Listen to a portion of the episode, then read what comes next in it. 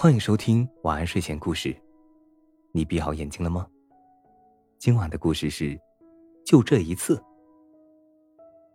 白兔大婶种的桃树结果了，那抿着红嘴的大桃子藏在绿色的树叶中，真是惹人喜爱啊！小猴子见到这满树的桃子，馋得直流口水。他对白兔大婶说：“这树的桃子结的真多，味道一定不错吧？你上树摘几个尝尝吧。”有了白兔大婶这句话呀，小猴子都来不及说声谢谢，蹭蹭蹭的爬上树，捡个大的就啃了起来。只见桃核一个接一个的往下落，小猴子一直吃到肚子撑得像个小鼓，才不得不从树上溜下来。第二天早晨一醒来，小猴子就回味起了昨天吃的桃子，那鲜美的滋味啊！唉，小猴子伸长脖子，使劲的咽着口水，他自言自语的说：“要是能再吃上一顿就好了。”小猴子是个聪明的孩子，眨巴眨巴眼睛，便想出了一个办法。可是，这不是撒谎吗？他知道撒谎的不是好孩子。这是妈妈常常对他说的。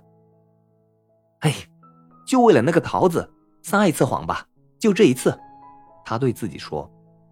小猴子一路上念着“就这一次，就这一次”，然后向白兔大婶家跑去。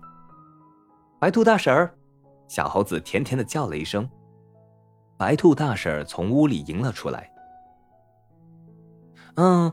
山羊公公听说你家的桃子结的又大又多，他想要几个桃子，留下桃核，明年春天好种上。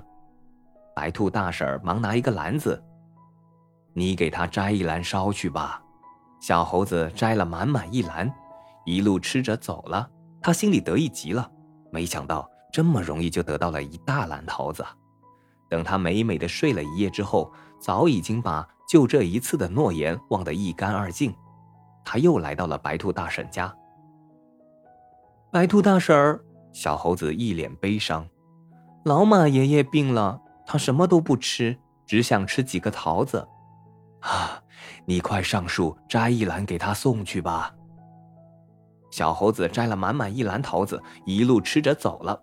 他边吃边想，明天怎么样才能又得到一篮桃子呢？小猴子总是有办法的，你看他。又出现在兔大婶的家里了。白兔大婶儿，小猴子满脸高兴。牛大伯要办一个劳动果实展览大会，您家的桃子这么好，不拿几个去参加展览吗？好，白兔大婶搭梯上树，左挑右选，摘了一篮子，请你帮我交给牛大伯吧。小猴子提着这满满一篮子上好的桃子，一路吃着走了。他心里一点儿也不感觉到羞愧，只觉得这桃子的味道实在是好。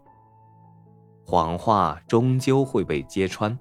没过几天，白兔大婶从他家到小猴子家的路上，发现了好多桃核。他摇摇头，什么都明白了。这一天，小猴子又编了一个谎话骗桃子来了。小猴子，我知道你会来的。白兔大婶说。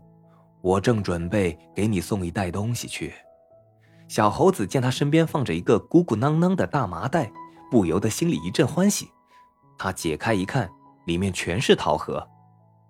这是在你常来往的路上捡到的。这、这、这个……小猴子眨巴着眼睛，半天说不出一句话来。他的脸通红通红，一直红到了耳根。